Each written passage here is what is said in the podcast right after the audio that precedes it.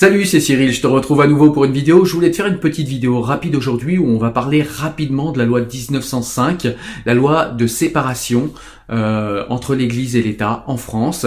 Et j'aimerais en fait parler de cette loi tout simplement parce que beaucoup pensent que cette loi en fait dit tout de la laïcité française alors que c'est une loi qui n'est même pas laïque, c'est une loi de séparation et c'est une loi sur laquelle beaucoup s'appuient pour nous expliquer aujourd'hui ce qu'est ou ce que n'est pas la laïcité et c'est très insuffisant de s'appuyer sur une loi comme la loi de 1905 pour nous dire ce qu'est la laïcité et je t'explique pourquoi tout de suite on est parti.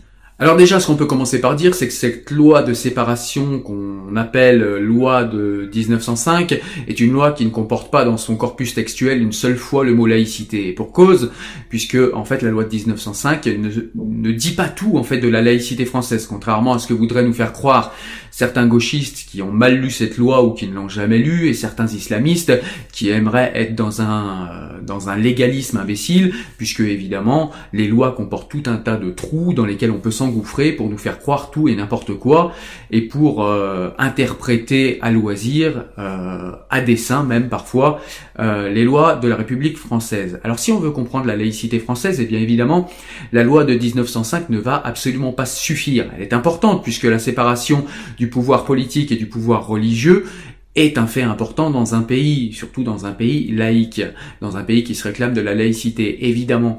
Mais si on veut comprendre la laïcité, il faut remonter beaucoup plus loin, puisque ça a commencé il y a beaucoup plus longtemps, en fait. On s'est pas réveillé comme ça en tant que peuple en 1905 en se disant, ah bah tiens, on veut séparer euh, la religion de l'État, ça y est, c'est fait, c'est cool.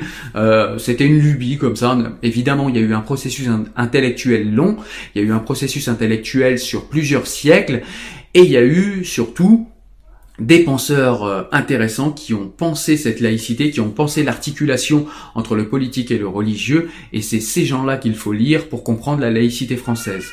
Alors on peut commencer par exemple pour moi par lire un précurseur des Lumières euh, françaises, ce serait Spinoza dans son traité euh, des autorités théologiques et politiques, il nous parle justement de l'articulation que doit qui doit intervenir entre la politique et la religion pour être dans une nation éclairée et pour être dans une nation qui vit en paix. Il nous parle également de l'abus de pouvoir des professionnels de la religion sur les citoyens, sur les âmes euh, d'un pays et du mal que ça fait à ce pays-là. Il nous parle également euh, de l'abêtissement qu'est la superstition et de l'abêtissement que produit sur un peuple toutes ces superstitions quand elles sont érigées en règles et en lois et quand elles régissent le politique. Donc ça c'est très intéressant.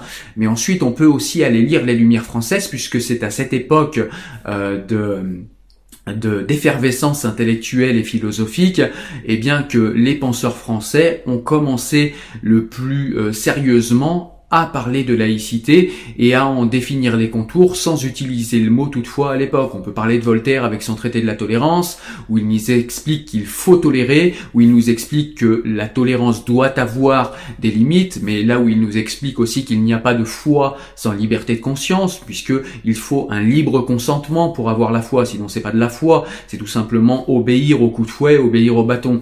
Donc voilà, il nous explique tout ça, on peut parler également de Diderot, on peut parler également euh, de Descartes, on peut parler de tout un tas de personnalités françaises qui ont, dans leur effervescence intellectuelle et philosophique, donné naissance, donné vie à ce qu'on appelle aujourd'hui le génie de la laïcité française, qui est une laïcité spécifique, qui est une laïcité universaliste. Et si on veut la comprendre, eh bien c'est ces gens-là qu'il faut lire. Et peu le font parce que c'est un travail important, c'est un travail qui demande un engagement certain, c'est un travail euh, qui demande du temps, c'est un travail qui réclame du temps. Et on préfère tout simplement se dire que la laïcité, c'est la tolérance imbécile et abrutie de tout et n'importe quoi, euh, sous prétexte d'être de gentils tolérants béats. Eh ben c'est pas du tout ça la laïcité française.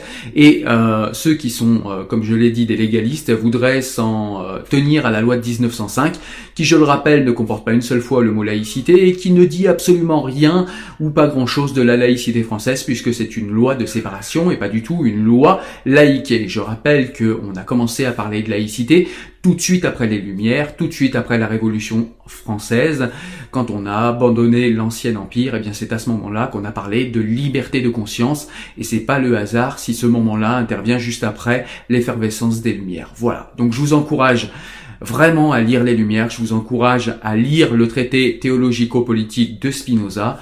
Je vous euh, Voilà, je vous enjoins vraiment à lire Voltaire, à lire Diderot, à lire Descartes, à lire tous ces gens qui ont donné naissance, chacun en posant une pierre ici ou une pierre là, en posant des euh, pierres ou des marches intellectuelles qui nous ont menés à hériter d'une laïcité spécifique, d'une laïcité qui est aujourd'hui euh, l'incarnation du génie de la laïcité française. Voilà.